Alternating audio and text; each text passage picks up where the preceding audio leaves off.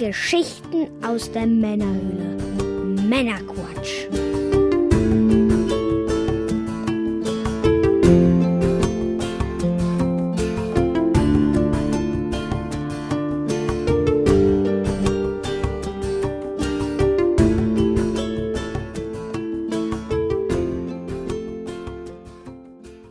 Willkommen zum Männerquatsch, dem Podcast von Männern für alle.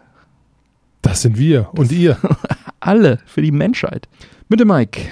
Das bin wohl ich. Und ich bin der Björn. Hallo Das zusammen. Wir unterhalten dich auch heute wieder mit einer handverlesenen Auswahl an Neuigkeiten und Hintergrundinformationen, damit du informiert bist und mitreden kannst, ohne selber zu viel Zeit zu investieren. Boom. Heute in Folge 50 zum kleinen Jubiläum. 50. Folge, Mike. Ja, so fühle ich mich mittlerweile auch. Alt und verbrannt. Da sprechen wir unter anderem über die strategische Partnerschaft zwischen Microsoft und Sony, darüber, wie Disney sich Hulu schnappt, über Picard, die neue Star Trek-Serie Oh yeah. und einiges mehr. Und in der Postshow, exklusiv für unsere Unterstützer, sprechen wir über weitere Themen, zum Beispiel über den Game of Thrones Mod für Skyrim. Bester Mod. Ja, dann wollen wir doch mal loslegen, aber nicht bevor wir nicht unseren neuen Unterstützer begrüßt haben und uns ganz, ganz herzlich bedanken bei Gary. Vielen Dank für deine Unterstützung. Willkommen in der Männerquatsch Society, willkommen im Club der offiziellen treuen Hörer. Gary, schön, dass du dabei bist und vielen, vielen Dank. Yeah. Mike, was genießen wir heute zur Folge 50? Zur Folge Hast du uns was 50. Schönes mitgebracht? Ja, die gute Proviantschorle Mhm. kommt von einem kleinen Abfüller aus Berlin. Mhm. Neben Schorle hat Proviant Fruchtmanufaktur GmbH und Co. KG noch Smoothies und Limonaden im Angebot. Mhm. Und mit rund 20 Mitarbeitern füllt man dort Flaschen ab. Na, verrückt ist das. Ja, du hast hier zwei verschiedene mitgebracht. Ich öffne mal. Ja, ich selbst werde eine Zitronen-Limo-Ingwer-Naturtrüb nehmen. Limo hast du?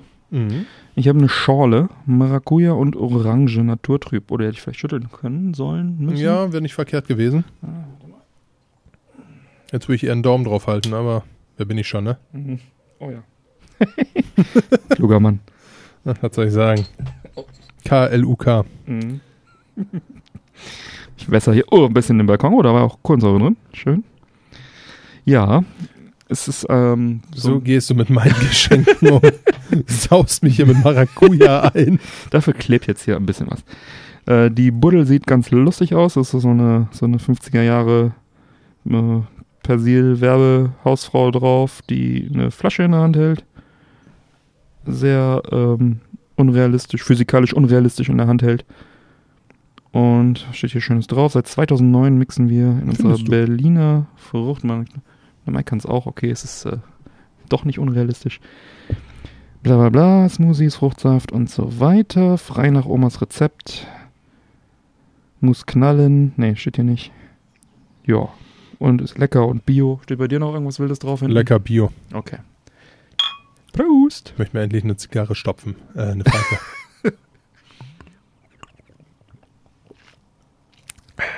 Meine ist gut. Mhm. Sehr saftig. Sehr zitronig. Mhm.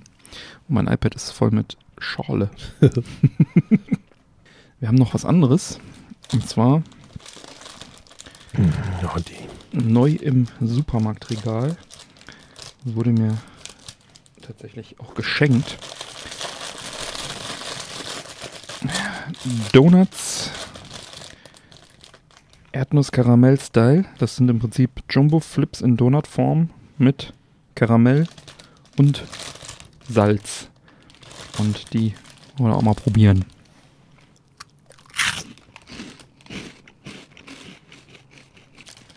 Mhm. Irgendwie geil. Irgendwie geil. Ja. Also ich stehe eher auf Erdnussflips. Aber dann noch mit Karamell, noch ein bisschen süß. Mhm. Und dann noch ein bisschen Salz hinterher. Aber das kommt nicht so. das ist schon geil. Mhm. Ist schon sehr erdnussflippig, halt mit, mit einer Nachnote, ne? Genau. War jetzt so ein spontaner Ja. Genusspick dazu. Das Gute ist, in der Tüte ist nicht mehr sehr viel drin. Das heißt, der Mike kann mich nicht die ganze Zeit die Ohren vollschmatzen. Hast du eine Ahnung? Aber jetzt kommen wir mal zum Rauchmittel. Ich hatte in einer der letzten Winterfolgen berichtet, dass ich mir eine neue Pfeife gekauft habe. Das ist schon ein paar Tage her. So eine gute Peterson. Und die habe ich tatsächlich erst einmal geraucht. Ich glaube damals in der Sendung. Und Und wie heißt es so schön? Einmal ist kein Mal. Genau. Und deswegen werde ich die jetzt auch rauchen. Meine sozusagen relativ neue Peterson-Pfeife. Und ich habe mir einen Tabak ausgesucht. Naturbelassenen Tabak. Nennt sich Sir John's Curly Cut von John Ellsbury. Jetzt zufällig im Katalog auch gefunden. Kann ich mal kurz vorlesen, was der so können soll. ist ein Virginia Super Cut. Würziger Rauchgenuss. Ein aufwendig handgemachter Tabak mit dezenter Virginia-Süße. Es ist also wie gesagt ein naturbelassener Tabak, ohne irgendwelche Vanille-Zeugs dabei.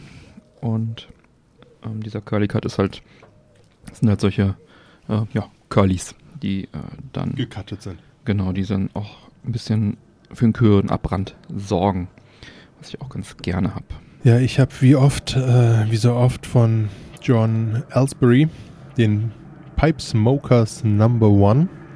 Den Klassiker. Ein absoluter Klassiker und äh, nach wie vor, bis auf diese Special Editions, die John Ellsbury oft rausbringt, so um die Weihnachtszeit rum oder Jahreseditions, ist das mein absoluter All-Time-Favorite äh, Tabak für Pfeifen.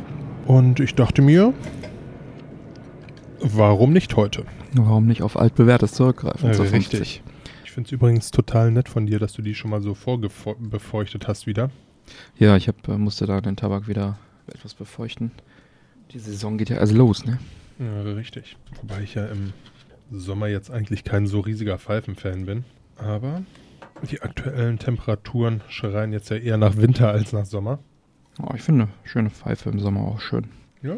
Ja, ich wechsle da ganz gerne durch. Ja, Mensch, da freue ich mich jetzt doch.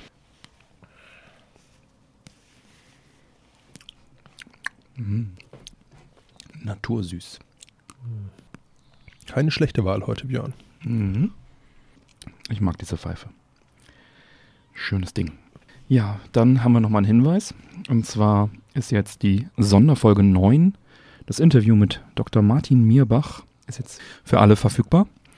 Das war jetzt bisher immer Unterstützer exklusiv, zeitexklusiv und jetzt ist es für alle verfügbar. Das ist ein Redakteur aus den Mitte der 90er bis Mitte der frühen 2000er und also Mitte der Nullerjahre. Da habe ich ein Interview geführt. Das war sehr nett und sehr informativ. Da könnt ihr gerne mal reinhören. Und für unsere Unterstützer kommt jetzt in Kürze eine Woche nach der regulären Folge, also quasi in der Pause zwischen den beiden Sendungen, dann erstmal exklusiv für die Unterstützer eine neue Sonderfolge.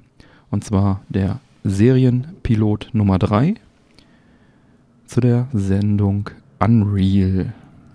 Oh yeah. Die kommt also, wie gesagt, in Kürze für die Unterstützer. Ja, normal würden wir jetzt direkt in die Sendung starten. Jetzt haben wir aber unser kleines Jubiläum heute, die 50. Und da wollen wir doch nochmal mit ein paar äh, Statistiken euch erfreuen und kleine Einblicke äh, in die Produktion der Sendung nochmal geben. Ähnlich wie wir das auch schon in Folge 25 getan haben, zu unserem Einjährigen. Aber jetzt sind wir ja in Season 3, Folge 50. Und da geben wir dann natürlich nochmal ein kleines Update. Ja, so ein bisschen was tut sich ja tatsächlich immer.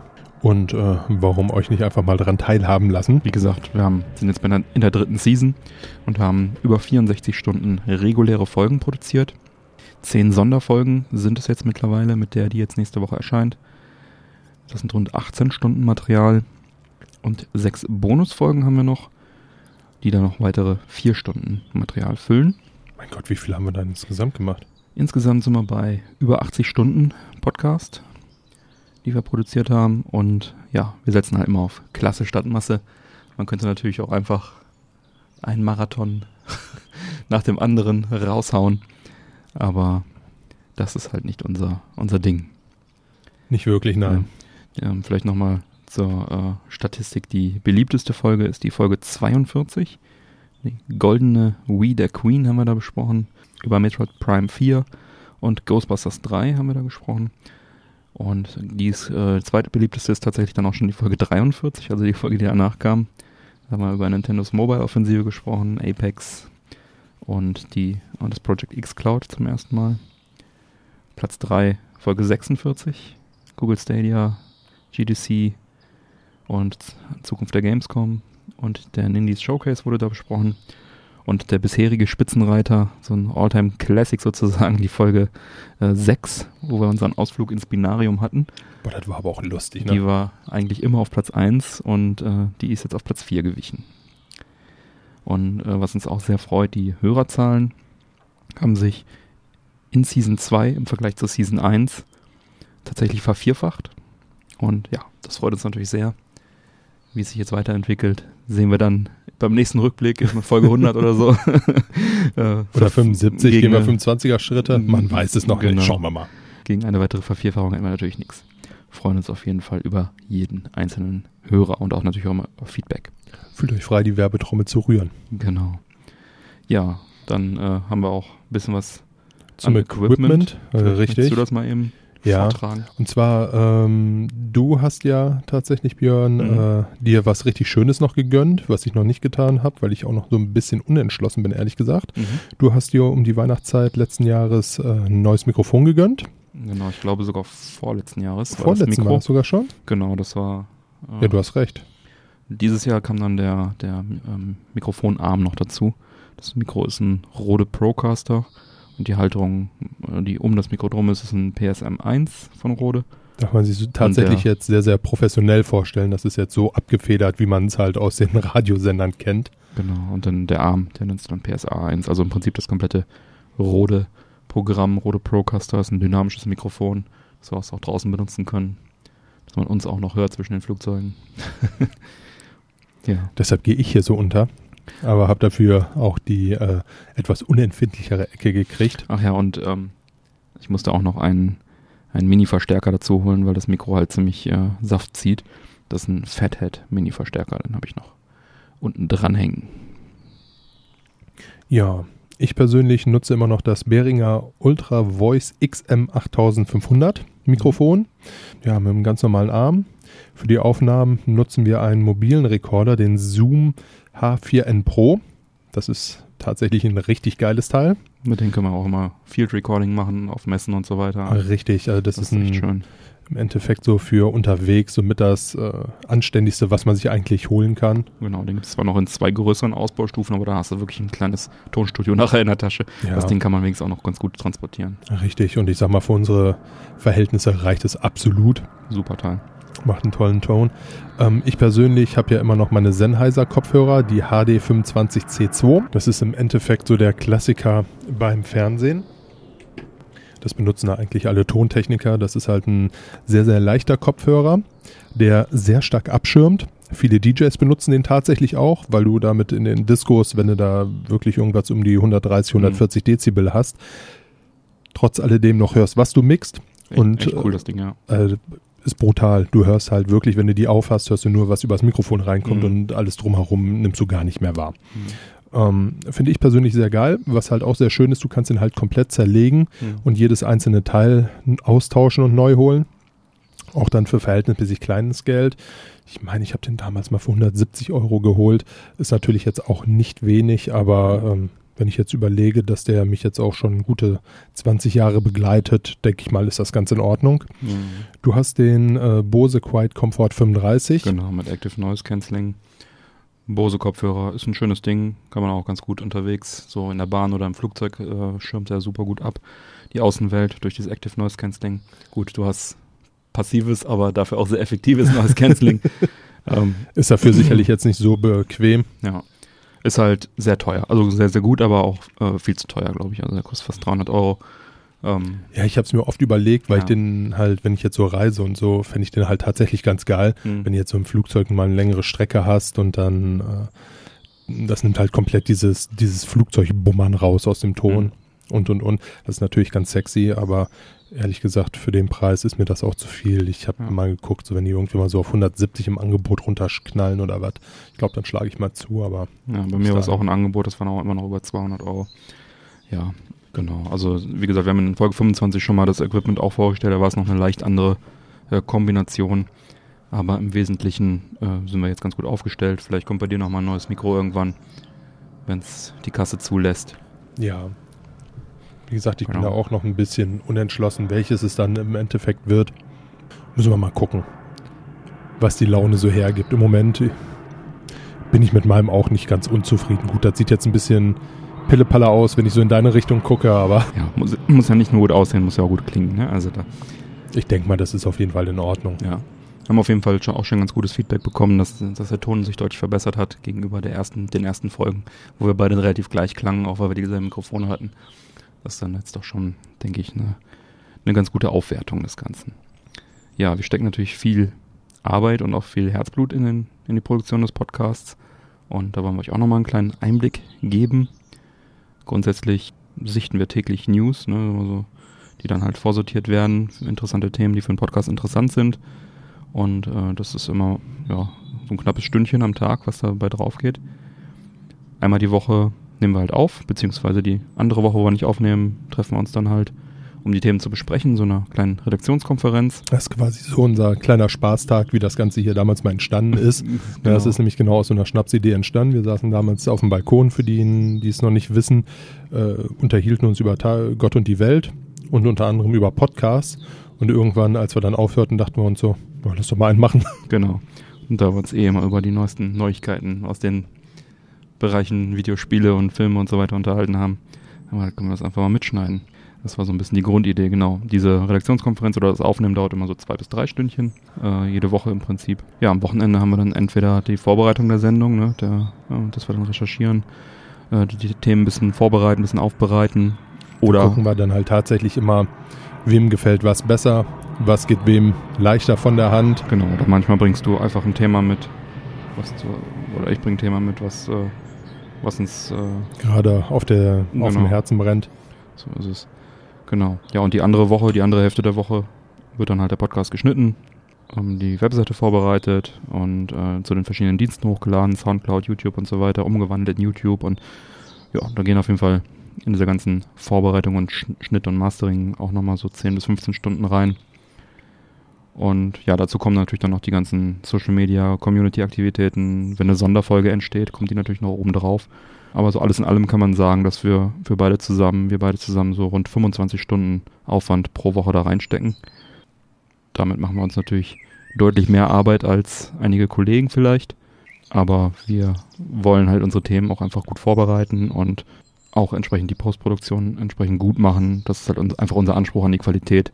Und äh, wir hoffen, dass man das auch merkt, wenn man den Podcast hört. Es gibt ja vor allem auch nichts Schlimmeres, als wenn man jetzt einen Podcast, äh, als wenn man einen Podcast hört, der einem vom Thema total anspricht, aber man einfach keinen Bock hat zuzuhören, weil es überall knirscht und knarzt und der Ton schlecht ist und man überlegt, was passiert da und vor lauter wirrem Gerät überhaupt nicht mehr hinterherkommt.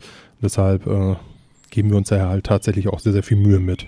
Genau, also die Vorbereitung und Nachbereitung ist tatsächlich relativ zeitintensiv bei uns. Und äh, klar, wir haben die Flugzeuge, die im Sommer über uns kreisen, das können wir leider nicht ver verhindern. Im Moment dürftet ihr auch einen Vogel hören, der hier Genau. fröhlich äh, Der Vogel wiederum- Paarungsruf Der Vogel wiederum gehört voll zum Konzept. Das war, haben wir ja gesagt, wir wollen auf dem Balkon, wir wollen auch, dass man hört, dass wir draußen sind. Gut, die Flugzeuge, die könnten wir, glaube ich, können wir, glaube ich, alle drauf verzichten.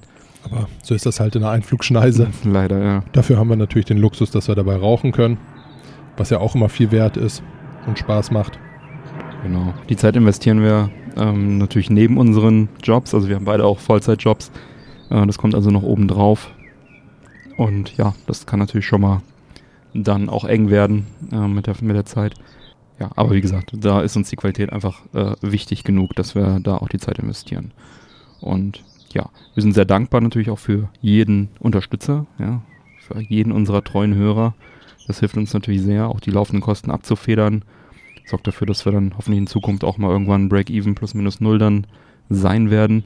Sprich auch die Investitionen in unser Equipment dann mal refinanzieren können, vielleicht auch mal Reisekosten irgendwie davon auslegen können oder Eintritts auf Events und so weiter.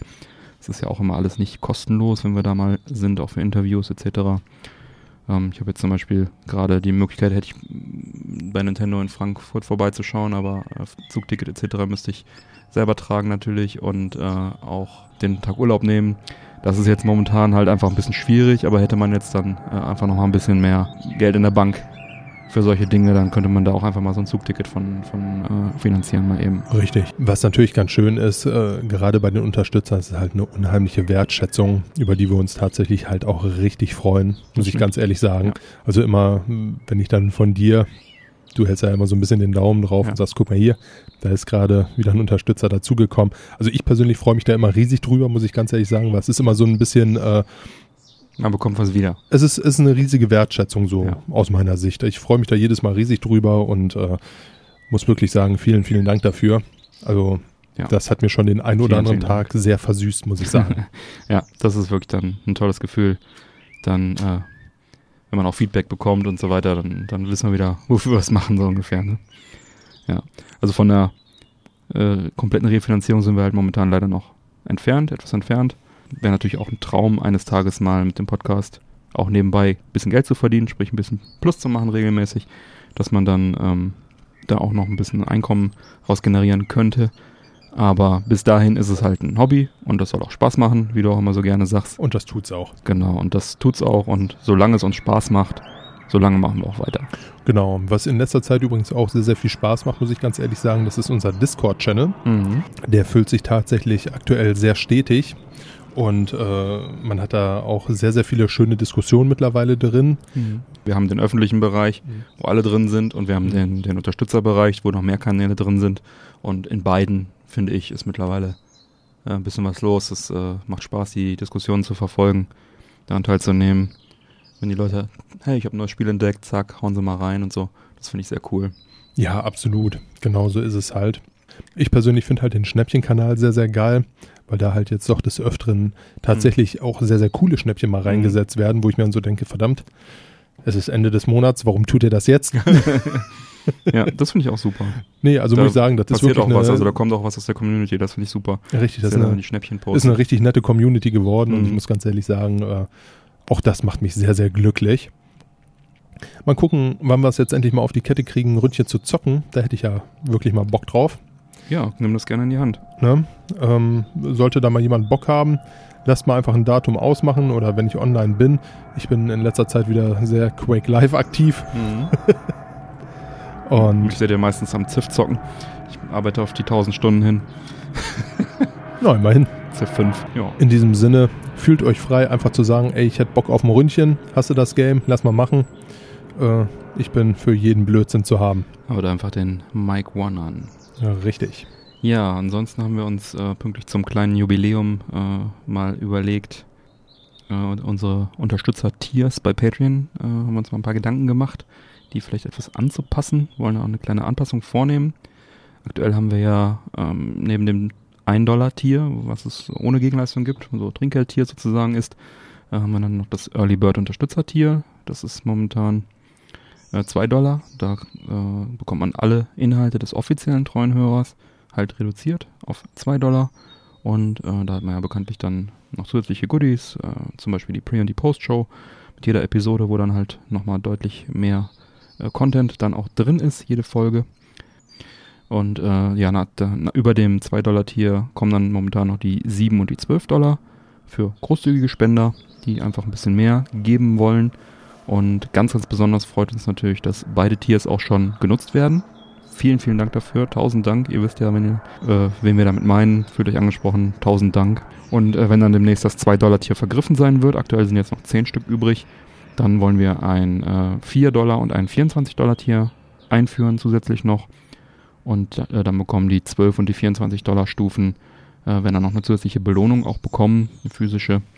Und äh, da verraten wir jetzt noch nicht mehr dazu. Das so als kleines Preview. Und dann wird es also da eine etwas neuere Aufstellung geben. Und natürlich versuchen wir so oft wie möglich Sonder- und Bonusfolgen zu bieten, die dann halt auch unseren Unterstützern erstmal zeitexklusiv zur Verfügung stehen und dann einige Wochen später dann an alle gehen. So runden wir das ganze Patreon-Paket dann so ein bisschen ab. Ich denke, da haben wir jetzt mal einen kleinen Ausblick gegeben. Tausend Dank an alle, die uns unterstützen. Das bedeutet uns sehr viel. Und dann würde ich sagen, Schreiten wir zur Tat. fangen wir jetzt mal langsam an. Genug geredet hier. Ja. Oh, ich bin schon wieder dran. Fein. Ich äh, steck mir da nochmal mein Pfeifchen an. Mhm. Ja, das äh, Spiel GoldenEye für das Nintendo 64 genießt Kultstatus. Absolut, ja. Rare hat das Ganze 1997 veröffentlicht und so, sorgte, als es dann veröffentlicht wurde, sorgte es sehr schnell dafür, dass First-Person-Shooter auch auf Konsole ernst genommen wurden. Ja, das ist, äh, das ist auf jeden Fall eine gute Leistung, ein Genre in diesem Maße zu bereichern. Und äh, ja, Auch uns hat es in der Vergangenheit sehr bereichert. das stimmt, ja. Vor allem, wenn man bedenkt, dass das Ding erst als so ein ähm, Rail-Shooter geplant war, so ein autoscrollender Rail-Shooter, so wie World Cop oder so, also, Mhm. ne, wo du dann einfach nur äh, schießt bei einem selbstlaufenden Spiel, haben sie sich ja dann umentschieden, das Ganze in Ego-Shooter zu verwandeln. Und das war auf jeden Fall eine gute Entscheidung. Aber nicht nur der Singleplayer war großartig, sondern auch, wie du gerade schon angesprochen hast, der Multiplayer war unglaublich ja. gut. Oh ja. Ja, bis zu vier Spieler duellieren sich da im Splitscreen, ja, verschiedenen Spielmodus. Und äh, ja, auch bei uns im Freundeskreis hat es seine Runden gezogen. Wir haben viel gezockt damals. Erinnere ich mich noch sehr, sehr gut daran. Haben Oh ja. Da regelmäßig bei mir getroffen. In meiner kleinen Bude vor meinem großen Röhren-TV. Ja. viele, viele Stunden gezockt. Ja, in einer Runde von, weiß ich nicht, vier, fünf, sechs Leuten immer so abwechselnd. Und äh, sogar die PC-Spieler unter, unter uns waren begeistert dabei. Ja. Der eine hat sich sogar einen eigenen Controller gekauft, einen gelben, weiß ich noch, ähm, für das Spiel, obwohl er gar keinen N64 hatte. Der Erik, Grüße. Ja, war eine tolle Zeit auf jeden Fall. Ne? Ja, absolut. Keine, die ich missen möchte. Ja. Ich erinnere mich auch noch zu der Zeit, wurden sogar in irgendwelchen Videospielläden, hat, haben die stundenweise das Spiel sozusagen in dem Laden vermietet, dass du das da zocken konntest. Da haben sich die Leute in den, die Kids in den Läden äh, getroffen, um dann da gegeneinander Multiplayer zu zocken. Ja, so war das halt früher, ne? Nicht jeder hatte den Luxus einer eigenen Konsole und äh, im Endeffekt kommt es ja eh darauf an, dass du mit deinen Jungs zockst. Das hat ja immer den meisten Spaß gemacht. Mhm. Und so waren wir bei dir, Björn. Ja, das Spiel wird bis heute von den Fans natürlich geliebt und äh, gerne, immer wieder gerne gespielt. So gibt es halt auch eine aktive Modder-Community. Da gibt es dann dann und wann mal ein paar Neuigkeiten. Zum Beispiel jetzt der neueste Streich heißt Goldfinger 64. Das ist ein Mod, der ähm, die Engine nutzt, um komplett neue Level, also eigentlich ein komplett neues Spiel, ähm, zu kreieren. Ähm, dreht sich halt um den 1964er Bondstreifen Goldfinger mit Sean Connery. Und da hat also ein ja, Hobbyisten-Homebrew-Team von rund 20 Leuten unter der Leitung von Subdrag ähm, seit 2009 daran gewerkelt, halt dieses Spiel auf den Markt zu bringen. Als Mod für GoldenEye. Und jetzt nach 10 Jahren gibt es dann endlich auch den Beta-Release. Grafisch ist das Ganze durchaus ansehnlich. Äh, man ballert sich dadurch 20 Singleplayer-Level, die komplett neu gestaltet sind, 11 Multiplayer-Karten, auch ein komplett eigener Soundtrack, der auch nicht zu verachten ist. Und das Ganze ist, befindet sich halt jetzt noch im Beta-Status, Status offiziell. Das heißt, da gibt es noch einige Bugs und technische Problemchen. Ähm, man bekommt also den Mod-Patch kostenlos im N64 Vault. Kann man runterladen, werde ich auch verlinken. Ähm, dann benötigt dann das NTSC-ROM und kann dann äh, das da drüber patchen. Gelang mir leider nicht so richtig gut. Also ähm, auf dem Mac ist das nicht immer so ganz einfach. Es geht meistens, aber in dem Fall leider nicht so richtig. Es hat funktioniert, das zu modden. Es hat auch äh, gestartet, das äh, Spiel. Aber bei mir, ähm, also meine Version, die lief halt mit gelegentlichen Abstürzen, ohne Sound komplett und äh, dann halt auch noch mit vielen Fehlern, die so äh, wohl nicht in einem normalen Spiel drin sind. Also die, ähm, ich hatte kein, kein Zielkreuz, kein, kein Fadenkreuz. Beim Laufen hat sich nicht äh, meine Guckrichtung wieder automatisch zentriert, wie das im normalen Spiel ist. Auto-Aim war auch komplett weg, was halt bei dieser Steuerung halt auch ein bisschen nötig ist. Das ist ja, du hast ja nur einen Analogstick. Und ähm, kurz gesagt, es war eigentlich nicht spielbar, das Spiel. Und ähm, ja, fehlten auch ein paar Grafiken und so weiter. Also es hat der Patch halt einfach irgendwie nicht funktioniert. Da schiebe ich das jetzt mal drauf. Bei wem es funktioniert hat, der kann sich gerne mal bei mir melden. Ich hätte da Interesse. das dann auch mal äh, mir vernünftig gepatcht, sauber gepatcht anzuschauen. Es gibt ein äh, Trailer-Video dazu. Das sieht auf jeden Fall sehr cool aus und macht mir natürlich auch viel Lust, das Ganze dann wirklich nochmal zu, zu spielen. Das Schöne ist, es läuft auf Original N64-Hardware, also man kann es im Emulator zocken, aber eben auch auf der Original-Hardware und das war dem Team auch von Anfang an wichtig, äh, das Ganze äh, so umzusetzen, dass es auch auf Original-Hardware laufen wird. Es gibt bei Etsy, das ist so ein Bastelportal, Da haben also einige Leute auch äh, tatsächlich Cartridges gedengelt und äh, OVPs. Allerdings würde ich mir die jetzt noch nicht holen, weil es gibt mit Sicherheit nochmal irgendwann eine finale, finale Version, die dann auch die Bugfixes mit drin hat.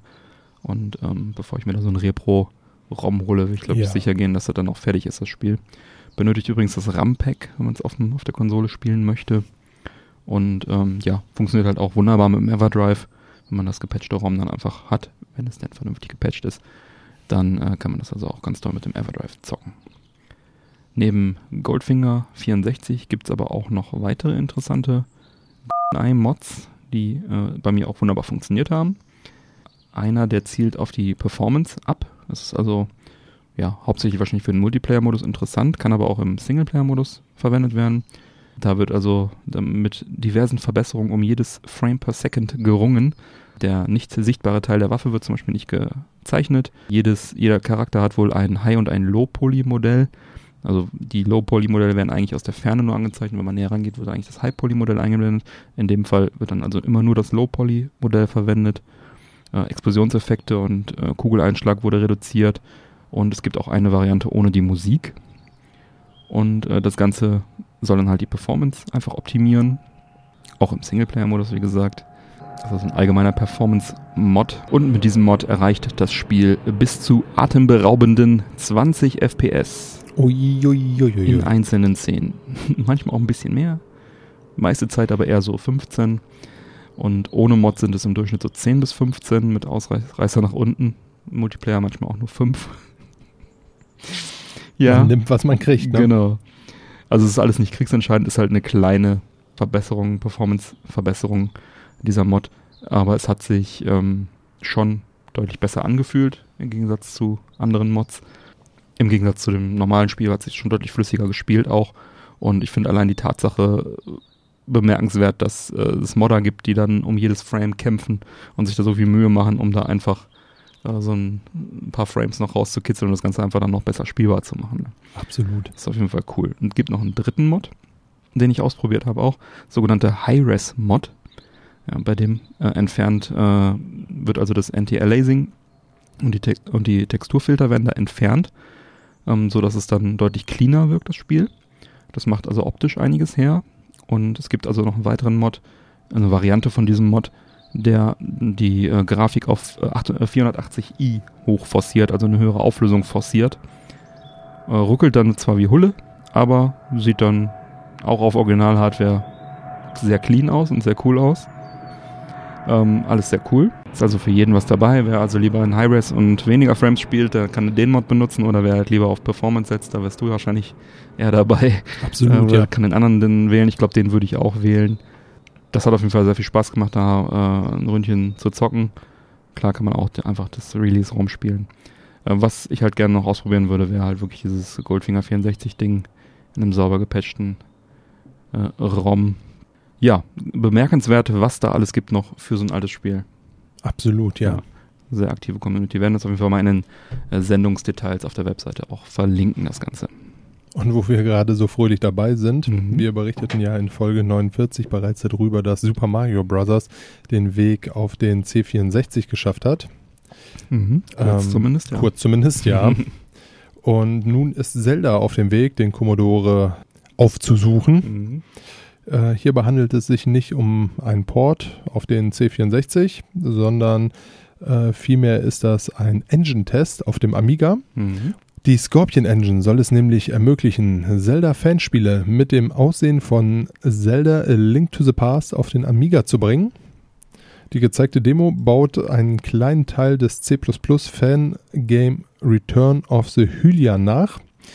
Die Grafik ist, ja, ich möchte mal behaupten, wunderschön und lässt uns auf viele neue Zelda-Fangames hoffen Mhm. sofern sich nach dem Super Mario Bros. Debakel äh, sich dann tatsächlich noch jemand an Nintendo-Spiele wagt, Mhm. diese äh, ja auf dem Amiga zu emulieren. Mhm. Ja, wir werden sehen, was da noch so kommt.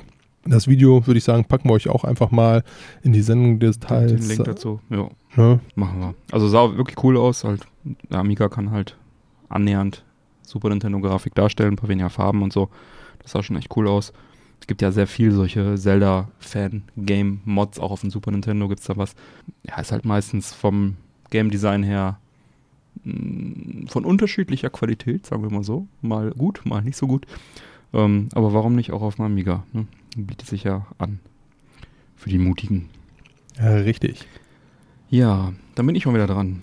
Ein Shoot'em-up-Klassiker kommt zurück. Und zwar kündigte Beep, die Videospielverkaufsabteilung der japanischen Firma Sangatu Usaki no Mori, ein Reboot des 1991 veröffentlichten Arcade-Shoot'em-ups Cotton an. In dem 2D-Arcade-Shoot'em-up spielt man eine junge Hexe, die auf ihrem Besen auf der Jagd nach ihren Lieblingssüßigkeiten allerhand Gegner abschießt und ganz nebenbei auch noch die Welt rettet. Läuft bei ihr. Das Ganze wird in wunderschön gezeichneter 2D-Grafik dargestellt und äh, spielt sich auch hervorragend.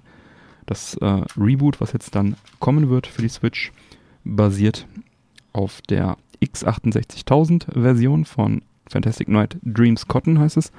Das wiederum basiert auf äh, der Arcade-Version, wird dann neben dem Range Mode, der die Fähigkeiten der aktuellen Hardware dann ausnutzen soll, halt auch das Originalspiel dann äh, beinhalten. Und äh, was auch ganz witzig ist, Beep plant sogar ähm, die x68000er Version wieder zu veröffentlichen. Und wenn man jetzt weiß, dass äh, die x68000 mit 5,5 Zoll Floppy Disks arbeitet, also das, was auch unter anderem damals auf dem C64, w- wenn du das teure Laufwerk hattest, äh, zu finden war, Ach Quatsch, okay. dann ist das schon ziemlich cool, dass sie das einfach nochmal rausbringen. Auf, Dis auf Diskette. Und das X68000 ist so eine japanische Konsole, Heimcomputer, Hybrid-Ding, also Konsole kann man glaube ich sagen, äh, mit ziemlich geiler 2D-Grafik. Und äh, wie gesagt, die Spiele kommen auf 5, ein Viertel Zoll Disketten. Und auf dem E-Jack-Fest hatten wir die letzten zwei Jahre immer mindestens eins davon da. Äh, da kommen also auch noch viele neue Spiele raus, Homebrew-Spiele und äh, wirklich eine tolle Grafik, viele Shoot'em-Ups. Äh, echt coole Konsole, echt coole Hardware. Hier sehr selten. Und ja, was selten ist, ist auch teuer. Und auch Cutten selber ist sehr teuer. Ich habe jetzt einfach mal bei eBay eingegeben und äh, die Mega Drive-Fassung geht momentan bei 500 Euro los. Oh, krass, okay. Ähm, deswegen ist es halt schön, wenn dann jetzt ein Reboot, eine Neuauflage kommt, Neuveröffentlichung, dass dann halt auch möglichst viele Spieler in den Genuss dieses Spiels kommen können.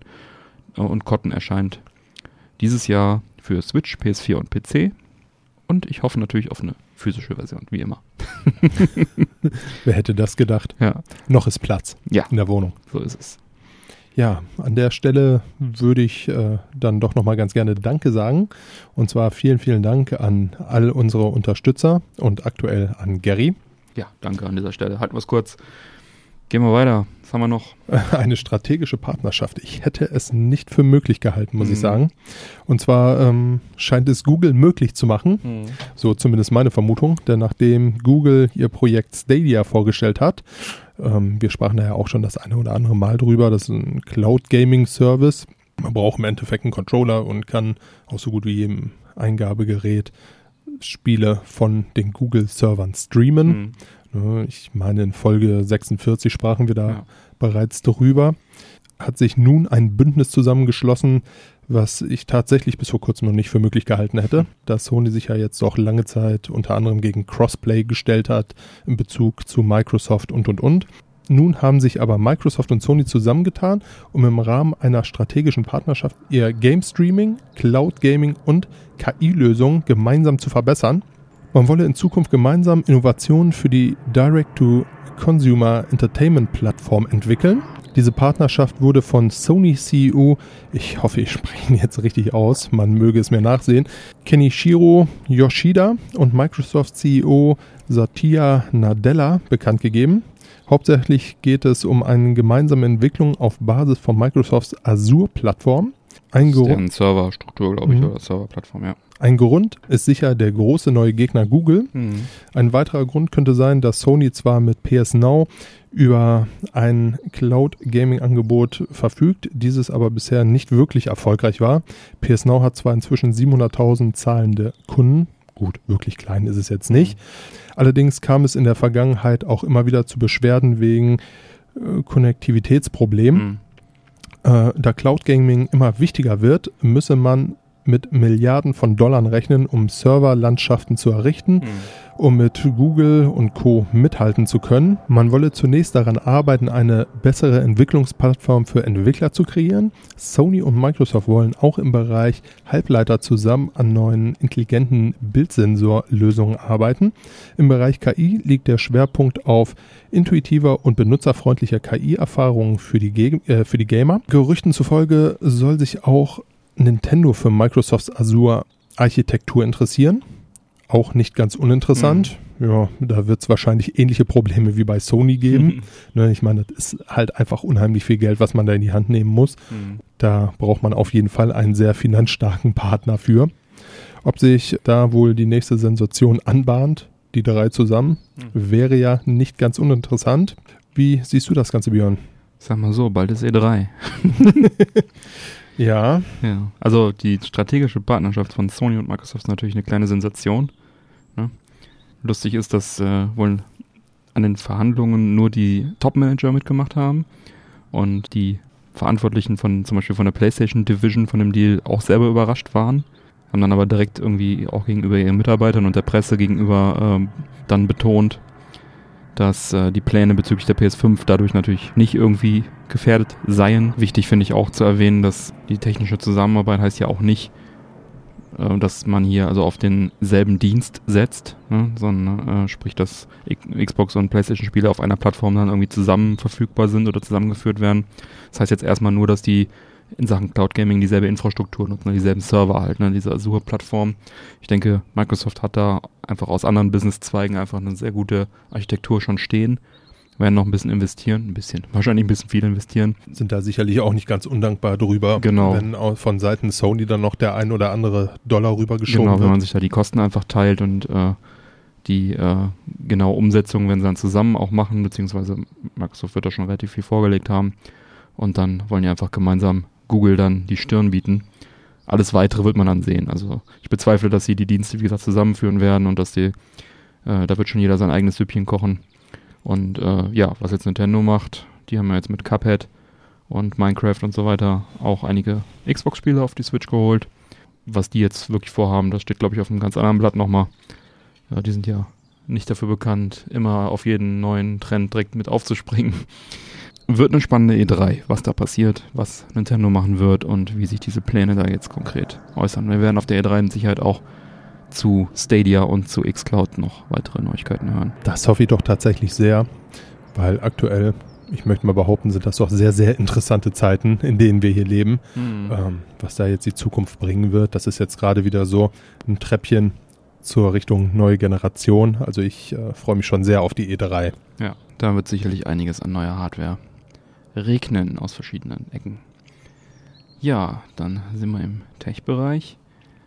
Kürzlich gewann Disney ja das Bietergefecht gegen Comcast um die Übernahme von 21st Century Fox. Haben wir ja auch schon das eine oder andere Mal drüber gesprochen. Und jetzt ändern sich auch die Besitzverhältnisse von Hulu.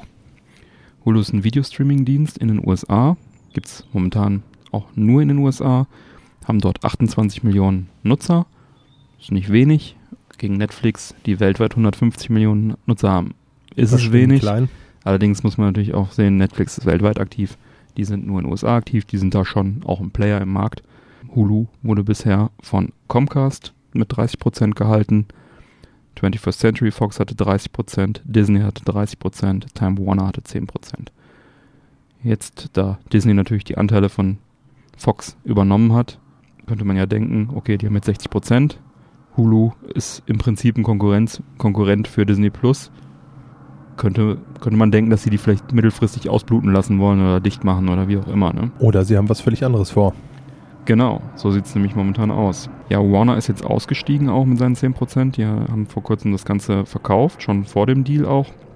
Also bevor sich hier was geändert hat, weil die wollen ja auch eine eigene Streaming-Plattform aufbauen. Viel Glück dabei. Ich sag mal, das wird nicht so erfolgreich werden. Äh, es auf dem, steht auf dem anderen Blatt. Ja, und Comcast lässt sich dann jetzt also von Disney tatsächlich rausdrängen, zumindest bald, also in Zukunft. Denn sie haben einen Vertrag geschlossen, nachdem sie ihre Anteile an Disney verkaufen im Jahre 2024. Das sind also nochmal fünf Jährchen. Mhm. Und äh, in denen wollen die vermutlich auch einfach noch ein bisschen was vom Kuchen abhaben, ein bisschen mitverdienen. Äh, haben also sozusagen gesagt, ja, ihr kriegt die Anteile, dann habt ihr 100 Prozent, aber halt erst dann äh, und solange haben sie halt kein, Stimm kein Überstimmungsrecht, ne, sind dann nur mit 30 Prozent drin, 70, 30, da kann Disney schon machen, was sie wollen, schon schalten und walten, wie sie wollen. Disney hat somit also faktisch die Kontrolle über Hulu und offensichtlich auch schon Pläne mit den neuen Besitztümern. Denn Hau raus. Disney CEO Bob Iger ließ durchblicken, dass man zukünftig auf drei Säulen in Sachen Videostreaming setzen will. Ja, die drei Säulen sollen äh, aus ESPN Plus bestehen. Das ist so ein Sportkanal, den die auch besitzen, Streamingdienst. Dann äh, Disney Plus für familienfreundliche Inhalte und Hulu könnte dann für Erwachseneninhalte genutzt werden. Aktuell läuft zum Beispiel Marvels Runaways auf Hulu und eine Ghost Rider-Serie ist wohl in Vorbereitung. Und potenzielle Kandidaten wären dann auch Daredevil und Jessica Jones, die momentan noch auf Netflix sind. Wenn die dann wieder zurück zu Disney gehen, dann könnten die auch auf Hulu laufen. Die sind ja auch ein bisschen deftiger. Ja, aktuell ist wie gesagt Hulu nur in den USA verfügbar. Da hat man tatsächlich auch schon Pläne. Man will den Dienst in vielen Gebieten international ausrollen. Und dann hätte man quasi die äh, Qual der Wahl. Was mir daran nicht so gut gefällt, ist, damit relativieren sich die 6 Euro oder 6,99 Dollar für Disney Plus schon wieder so ein bisschen. Haben wir ja in Folge 48 so gelobt, ne, dass es relativ günstig ist gegenüber von Netflix und dass ja theoretisch der ganze Disney-Katalog plus Marvel plus Star Wars und so weiter und so weiter da enthalten sein könnten. Aber wenn man das jetzt Ganze dann wieder auf zwei Plattformen verteilt, also die Hälfte der Sachen dann irgendwie über Hulu nur kriegt, dann verdoppelt sich mal kurz wieder der Preis, ne? Mhm, dann sind wir wieder da, wo wir angefangen haben. Genau, außer dass man halt theoretisch wirklich sagen kann, okay, ich äh, möchte, also Sport zum Beispiel brauche ich nicht, dann brauche ich kein ESPN Plus. Oder ich interessiere mich nur für Sport, dann nehme ich das vielleicht. Oder äh, ich nehme vielleicht Disney Plus und, und Netflix, dass man es halt, wie gesagt, dann irgendwie noch kombinieren kann. Das wäre halt dann so ein Modell. Ne? Also es ist, äh, man kann sich dann seine Sender so ein bisschen selber zusammenstellen. Und vielleicht machen sie auch irgendwie einen Bundlepreis, was ich, 20 Dollar pro Monat oder so, was auch irgendwie viel Geld ist, ne? Ja, in den USA ist es ja bei den Kabelsendern sozusagen Usus. Da zahlst du ja ne, für das CBS-Paket, für das Kabelpaket, für das Kabelpaket, zahlst du ja mal einzeln und hast dann, läpperten sich so dann deine, deine Serien zusammen. Das sind wir hier jetzt noch nicht so gewohnt, aber da werden wir uns wohl dran gewöhnen müssen. Gehe ich auch fast von aus, Ja. ja. das äh, US-Modell dann sozusagen zu übernehmen. Also ich meine, das ist ja nicht nur Netflix und Disney und, und Warner demnächst, ne, sondern Prime und andere spielen da ja auch noch mit. Behalten wir im Auge, halten euch auf dem Laufenden, die Meinungen gerne im Discord kundtun. Mal gespannt, wie sich es tatsächlich entwickelt, aber das Gute ist, Hulu wird nicht dicht gemacht, was wir eh nicht gucken konnten bis jetzt. äh, Hurra! ja. Weiß ich nicht, was, was hältst du denn davon, dass man den Content aufsplittet? Für den Verbraucher teurer, ne? Ich glaube, im Endeffekt wird es auf eine Frage hinauslaufen, was möchte ich tatsächlich konsumieren? Ja. Ja. Disney hat mich jetzt nicht so riesig vom Hocker gerissen in erster Linie. Muss ich sagen. Ich habe Hm. jetzt überlegt, es mir zu holen, einfach weil es verhältnismäßig günstig ist. Da hätte ich mir gedacht, okay, das guckst du dir jetzt mal ein Jahr lang an. Das ist es dir wert. Wenn sich da jetzt das Ganze aber so rauskristallisieren sollte, dass eher die Erwachsenen-Sendungen auf Hulu laufen, dann ist Disney wahrscheinlich für mich auch schon wieder raus. Hm. Und dementsprechend, ja, ich warte mal ab, guck, Hm. was da tatsächlich so in Ja. meinen Zeitplan überhaupt reinpasst, Ja. weil aktuell bin ich mit Netflix und Prime eh sehr, sehr gut Ja. ausgelastet, um es vorsichtig zu sagen. Also da sind ja durch die Bank weg tolle Sendungen Ja. und da jetzt noch äh, sonderlich mehr Service reinzuknallen, sehe ich aktuell für mich ehrlich gesagt nicht. Ich möchte halt auch nicht nur 100% meiner Freizeit vor der Glotze verbringen. Ich finde es auch vom Business-Standpunkt her nachvollziehbar und ich finde es auch äh, vom, vom Programm her nachvollziehbar, weil klar, wenn du irgendwie für deine Kids Disney Plus holst, dann willst du vielleicht auch nicht, dass da irgendwelche ab 18 Sendungen drauf sind, na, dann willst du Disney-Serien haben, vielleicht noch irgendwie ein ab 12 Star Wars-Serie oder so. Ja, wobei die Dinger ja auch, du kannst ja überall deine Altersbegrenzung reinhauen. Ich könnte mir vorstellen, dass es für mich auf sowas hinausläuft wie, ich kündige alle meine Abos und wenn ich irgendwo eine Serie habe, die mich interessiert, warte ich, bis die komplett verfügbar ist und hole mir für den Monat das, ziehe mir dann die Serie rein, kündige wieder und so weiter. Das Das ist halt auch anstrengend, die anstrengend, Nummer. Ne? ne? Aber willst du machen? Ja, richtig. Also ich meine, Prime werde ich eh haben wegen den Paketgeschichten. richtig. Da habe ich schon mal so eine Grundversorgung und dann das andere muss ich mir dann irgendwie modular dazu buchen. Warten wir es mal ab, was da jetzt tatsächlich passiert. Ja, das stimmt. Vielleicht kriegt man da auch noch irgendwie so einen anständigen Bundle dazu oder was. Ja. Muss man mal tatsächlich gucken. So. Ja, ich würde an der Stelle ganz gerne mal eine unserer neuen iTunes-Bewertungen vorlesen. Und zwar vom lieben Schilrak, der wohl entspannteste Podcast im Entertainment-Sektor. Sehr laid back und angenehm. Wenn ich jetzt noch Pfeifengeruch durch die Boxen riechen könnte. ich möchte mal sagen, danke dafür. Ja, vielen Dank für die Bewertung. Und dann wollen wir natürlich auch gleich mal den Aufruf starten an alle Hörer, die uns noch nicht bewertet haben. Bitte, bitte gebt uns doch die 5-Sterne-Bewertung in der Apple Podcast App oder bei iTunes. Das hilft uns wirklich sehr. Also wir haben es jetzt gemerkt, es waren glaube ich ein oder zwei Bewertungen und zack, waren wir wieder in den Charts drin. Das hilft uns also Sichtbarkeit zu erzeugen und dann vielleicht auch noch ein paar neue Hörer dazu zu gewinnen.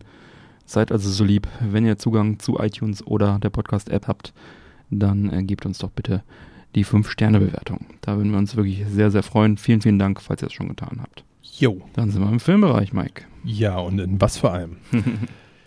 Neben Star Trek Discovery dürfen wir uns bald auf eine neue Serie rund um Jean-Luc Picard freuen. Wir sprachen ja bereits in Folge 33 darüber, während Netflix die Rechte an der neuen Star Trek Discovery außerhalb der USA hat, sicherte sich nun Amazon die Rechte an der Serie mit dem Namen Star Trek Picard. Diese soll Ende des Jahres exklusiv auf Prime Video zu sehen sein und 24 Stunden nach Ausstrahlung auf CBS in den USA zur Verfügung stehen. In der neuen Star Trek-Serie schlüpft Patrick Stewart noch einmal in seiner Rolle als Jean-Luc Picard. Dieses Mal allerdings nicht mehr als Captain der USS Enterprise, wie es in äh, Star Trek der Fall war, The Next Generation, welche von 1987 bis 94 lief. Ich habe die Serie immer geguckt. Nach der Schule, glaube ich. Um 16 Uhr auf Sat 1 kam das immer.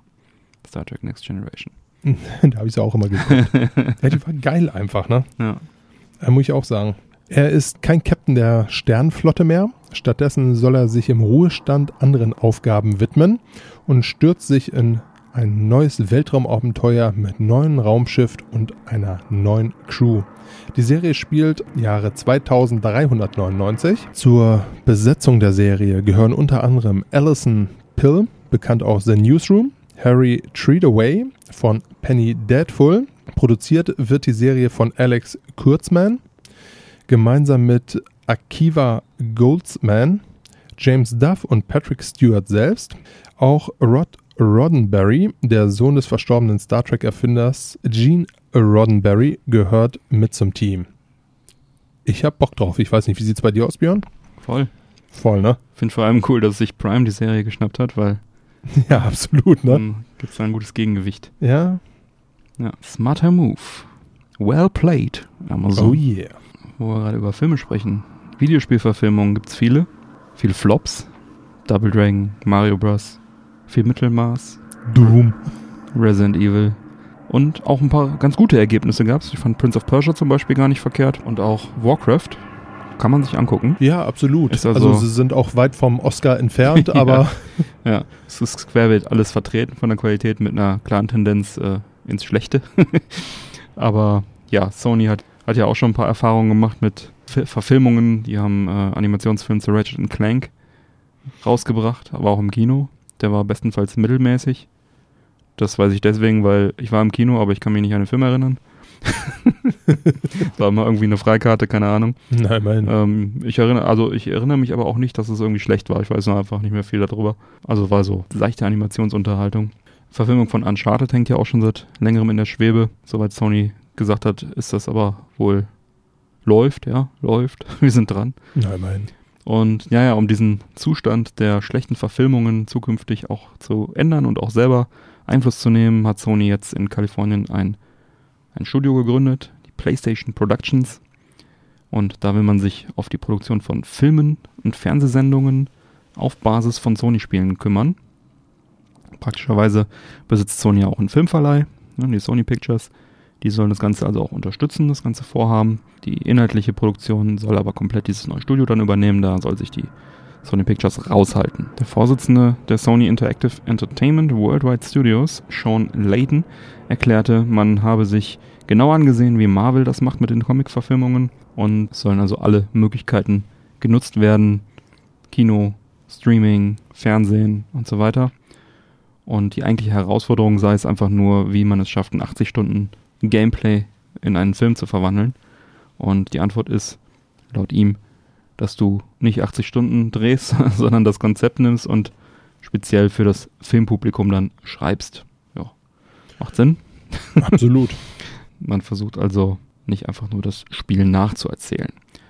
Ja, eine der ersten Produktionen soll dann eine Serie sein zu Twisted Metal.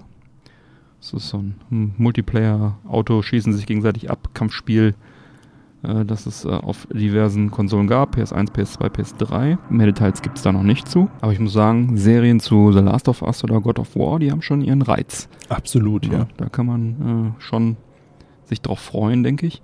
Äh, ist natürlich jetzt noch nicht bestätigt, aber wäre ja schön blöd, wenn sie ihre größten IPs liegen lassen würden.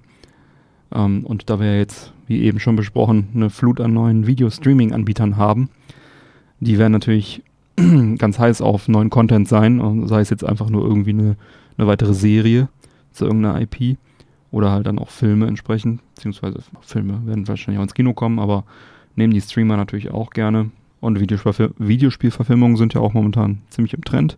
Kürzlich wurde erst eine, ein Film zu Sans Raw, zu dem Sans Raw-Universum, was momentan bei THQ liegt, THQ Nordic, ähm, mit Regisseur F. Gary Gray angekündigt. Der hat vorher, der hat jetzt diesen neuen MIB-Film gemacht, Man in Black macht er gerade. Und ganz früher hat er auch mal Straight Out of Compton gemacht. Da hat er Regie geführt. Und äh, zu Just Cause kommt auch ein Film von äh, Derek Kolstad. Das ist der Schöpfer und Autor hinter John Wick. Oh.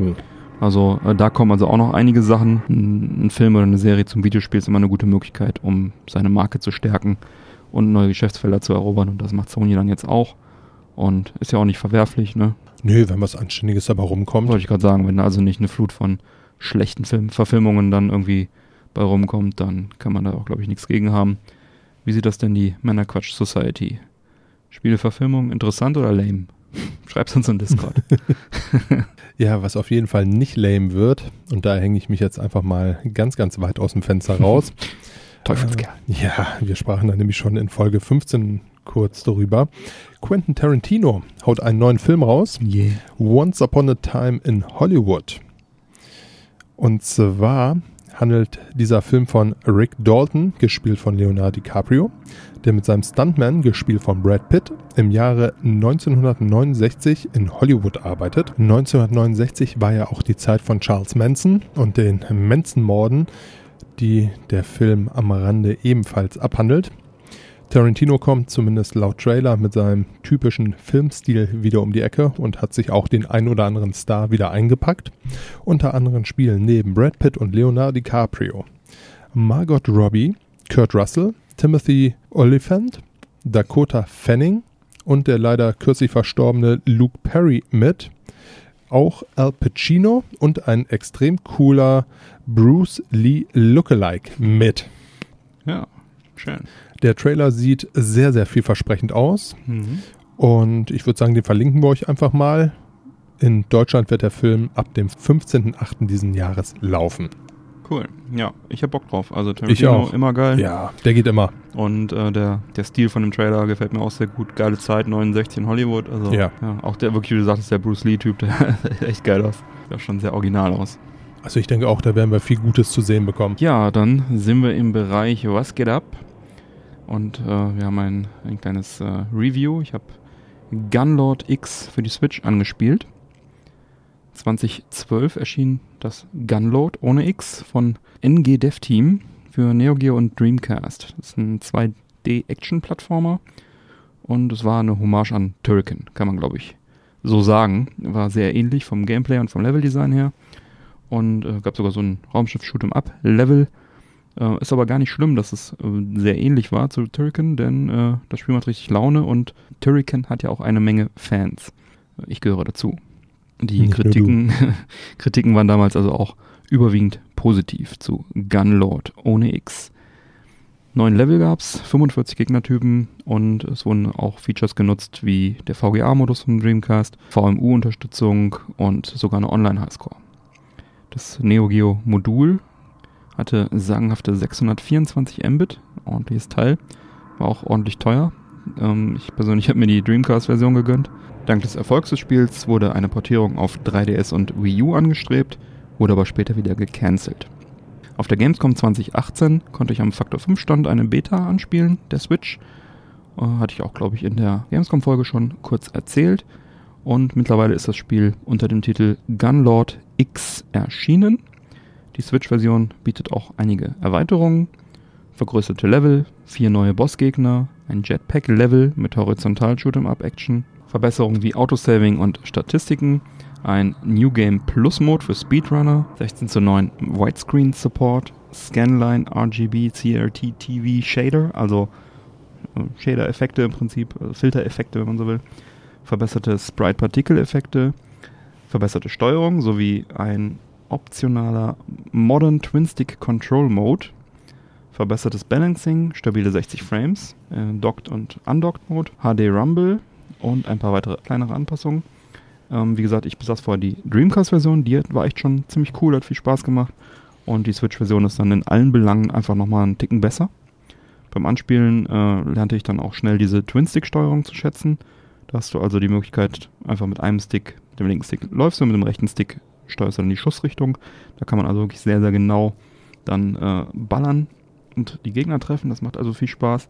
Und natürlich habe ich auch meinen Arcade-Stick ausprobiert. Habe hab ich ja letzte Folge erst drüber erzählt. Und dank komplett frei belegbarer Buttons ging das also auch ganz hervorragend. Wer sich ein 2D Turrican wünscht, ein neues, der ist hier natürlich sehr gut aufgehoben. Und die Tatsache, dass das Spiel am Faktor 5 stand, auslag, kommt ja auch nicht von ungefähr. Die Veteranen halten offenbar ebenfalls große Stücke auf Gunlord X. Ja, ich Wer kann es ihnen verdenken, ne? Ich bin auf jeden Fall wieder Feuer und Flamme für das Spiel. Und im Klartext heißt das, wer bisher noch nicht zugegriffen hat, also die Dreamcast-Version nicht besitzt und die Neo Geo-Version nicht besitzt äh, und sich für das Genre interessiert, der macht also mit Gunlord X für 9,99 Euro absolut nichts falsch.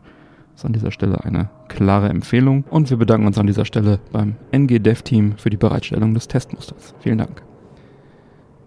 Ja, Mike, wie schmeckt uns denn hier unser gesamtes Zeug? Genussmittel. Freude. Was haben wir denn hier? Die Proviant Schorle habe ich hier zunächst mal. Also meine Zitronenschorle fand ich toll. Die war sehr erfrischend. Nicht wirklich süß. Die mochte ich. Also so wie immer. Ja. Ich bleib meiner Linie treu. Ja. Ein bisschen mehr begeistert hat mich meine Pfeife. Die mhm. hat einfach mal wieder richtig Spaß gemacht. Wie ist es bei dir? Ja, die Schorle ist sehr fruchtig. Ich finde es ein bisschen süß. Ich weiß gar nicht, was die hat kriege ich das jetzt noch raus? Das ist schon ein bisschen dunkel geworden. Ja, du hast Maracuja und noch irgendwas, ne? Mm, Maracuja Orange. 5,4 Gramm auf 100 habe ich hier an Zucker. Bei dir sind 6,9. Oh, das ist ordentlich dafür. Ja. Muss hier gerade mal die Taschenlampe anschmeißen, weil wir schon im Dunkeln sitzen. Ja, ist also eine klassische Schorle, ist also wirklich mehr wie so ein Saft, einfach mit Sprudel drin. recht süß, recht fruchtig. Muss ich jetzt nicht unbedingt von dieser Firma wieder haben. Also da hätte ich jetzt auch einfach einen Maracuja-Saft aus dem Aldi nehmen können, ein bisschen Sprudel draufkippen. Ja. Dann hättest du das genauso getan. Ich weiß jetzt nicht, du hast ja eher eine Limo. Ähm, da sind ja dann die Unterschiede meistens doch noch ein bisschen größer. Aber äh, nicht schlecht. Kann man, kann man gut trinken. Ja, die, ähm, der Tabak, den ich hier habe, den guten Sir John Curly Cut, den mag ich sehr gerne. Naturbelassen. Leicht süß. Ähm, bin eher, eher so der naturbelassene Typ. Also bei mir muss das nicht immer nach Vanille oder irgendwas schmecken. Das hat mir ganz gut gefallen. Den, da habe ich auch eine ganze Dose von. Da werde ich auch noch sicherlich das eine oder andere Mal nochmal von rauchen. Allerdings ist jetzt mein Smokers Number One leer. ich habe noch einen. Ja, sehr gut. Ich bringe ihn mit. Cool. Können wir nächstes Mal vielleicht rauchen. Ja. Ach ja, und die Erdnussflips hatten wir auch noch. Die, oh, gib mir nochmal einen. Die fand Egal. ich mega, die finde ich echt mega lecker. Die, wenn wir die nochmal bekommen, werde ich die auf jeden Fall auch nochmal kaufen. Ja, dann können wir auch langsam zur Abmoderation schreiten, denke ich. Jo. Alle Unterstützer bleiben nach dem Outro noch dran und bekommen dann natürlich noch die Postshow mit ein paar Bonusmeldungen, ein bisschen Geplauder. Neue reguläre Folgen Männerquatsch erscheinen an jedem ersten und dritten Montag im Monat. Damit du keine Folge mehr verpasst, abonniere uns doch gerne. Die Infos zum Abonnieren sowie alle Links zur Sendung findest du auf, unseren, auf unserer Webseite www.männerquatsch.de mit AE geschrieben. Erfahre auf unserer Webseite im Bereich Support Us, wie du uns am effektivsten unterstützen kannst. Wir laden dich ein, dort zu schauen, was du für uns tun möchtest. Nutze zum Beispiel vor deinen Einkäufen unser Amazon-Suchfeld auf der Männerquatsch-Homepage direkt zentral oben rechts. Da bekommen wir einen kleinen Prozentsatz vom Umsatz. Für dich wird es nicht teurer. Bleibt mir zu sagen, bitte empfehle uns weiter. Vielen Dank für die Aufmerksamkeit. Auf Wiederhören und bis bald. Bis bald. Ciao.